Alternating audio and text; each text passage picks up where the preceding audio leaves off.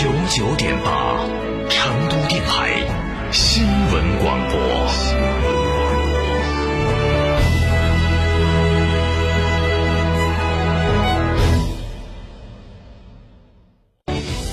新房墙面，我选德国飞马；旧房翻新，我选德国飞马。艺术涂料，开启墙面装饰的定制时代。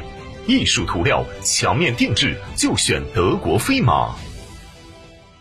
开个便利店不用自己每天守着，行不行？行，全托管便利模式，天成九九火热来袭，零食水果双业态，店铺运营全托管，加盟便利品牌就选天成九九，加盟详询零二八八三二七二八四三八三二七二八四三。温馨提示：投资有风险，入市需谨慎。喂，李总吗？你好，你好啊，合作愉快。这不快到端午了吗？我订了些燕之屋燕窝，辛苦你们团队了。哎呀，您太客气了，感谢感谢。我经常在广播里听到燕之屋燕窝大品牌啊。燕之屋二十三年专注高品质燕窝，中国国家击剑队指定燕窝产品，燕窝销量连续两年全国领先。燕之屋专线零二八八四三八六六八八八四三八六六八八。十万级科技头等舱，广汽埃安 iNY 家庭第二台车首选，颜值爆棚，科技十足，起售价仅十点四六万，五百公里超长续航，两千七百五十毫米超长轴距，十四点六寸超大屏幕。寻成都三河埃安八五幺七七九七九。吉利与沃尔沃合资打造领克汽车，全系仅需十一点三八万起，购车即享终身免费质保，终身免费数据流量，终身免费道路救援。详询机场路城市捷通领克中心零二八八五幺六三。三二六六九九八快讯。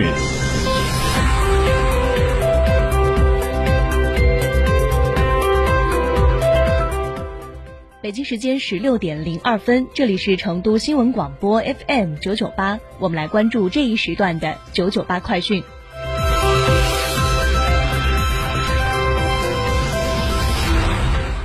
来关注国内方面的新闻。记者六月九号从广州市疫情防控新闻发布会上获悉，自第十四号通告正式实施以来，广州市机场、火车站、公路客运站共劝返不符合条件人员约一点八万人。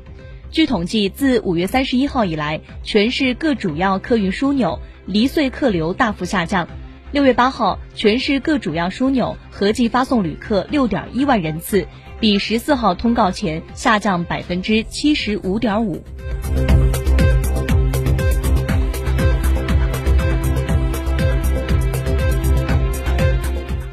六月九号，西部电商发展报告二零二一公布义乌指数，两年内西部包裹收货时间缩短十六小时，其中拉萨、昆明、乌鲁木齐、呼和浩特、银川和兰州物流提速均超过二十小时。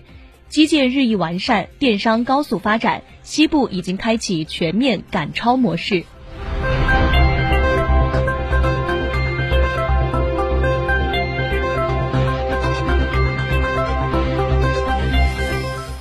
九号，由中国医学科学院医学生物学研究所自主研发的科维福新型冠状病毒灭活疫苗首批上市，供应国内紧急使用。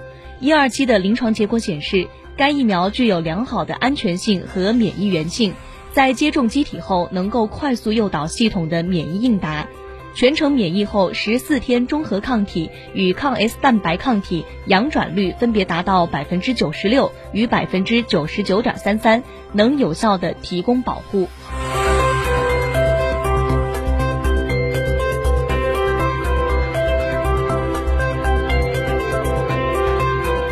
继续来关注国内方面的新闻。截至二零二一年六月八号，三十一个省、自治区、直辖市和新疆生产建设兵团累计报告接种新冠病毒疫苗八万零八百九十六点二万剂次。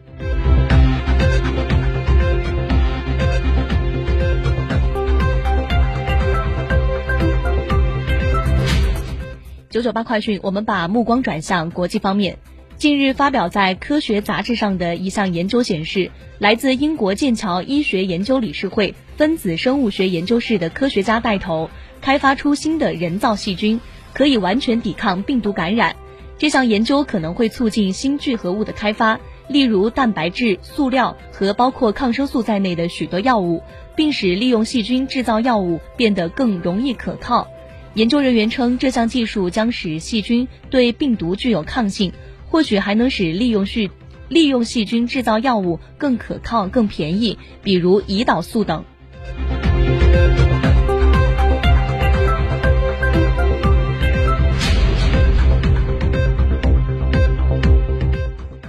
日，美国彭宁顿生物医学研究中心、哈佛大学医学院等研究了一百六十八个国家民众的锻炼水平后发现，体力活动不足导致了超过百分之七点二的全因死亡，百分之七点六的心血管病死亡，以及百分之八的慢病。在高收入国家，体力活动不足带来的慢病负担最大，是低收入国家的两倍以上。在人口基数大的中等收入国家，受体力活动不足影响的人数最多，百分之六十九的总死亡和百分之七十四的心血管病死亡与其有关。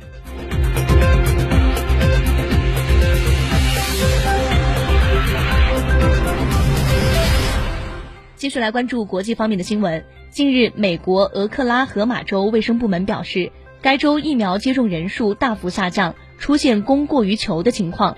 或将导致数万剂未来几周到期的疫苗被丢弃。据美国广播公司八号报道，美国疾病控制与预防中心数据显示，俄克拉荷马州百分之四十二的居民已经至少接种一剂新冠疫苗，百分之三十四的居民已完全接种疫苗，但是这一接种数低于全美平均水平。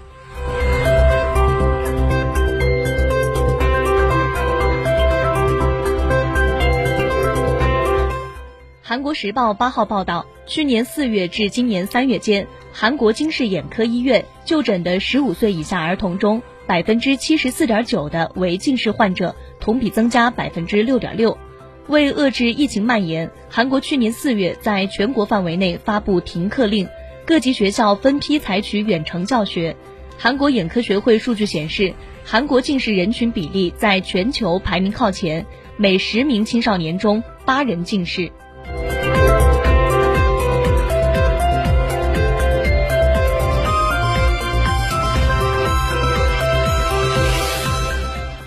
巴基斯坦铁路部门表示，南部信德省七号发生的火车相撞事故已经造成六十三人死亡。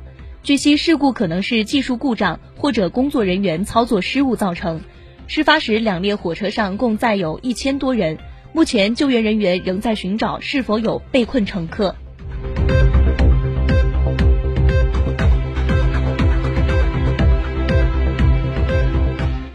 当地时间八号，联合国安理会宣布通过决议，推荐现任秘书长古特雷斯继续担任下一届秘书长工作。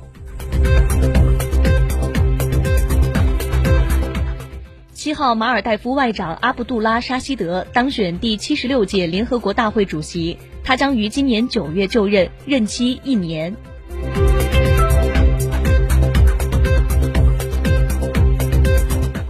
美国枪支暴力档案网站数据显示，截至今年六月一号，美国已经发生了二百四十多起大规模枪击事件。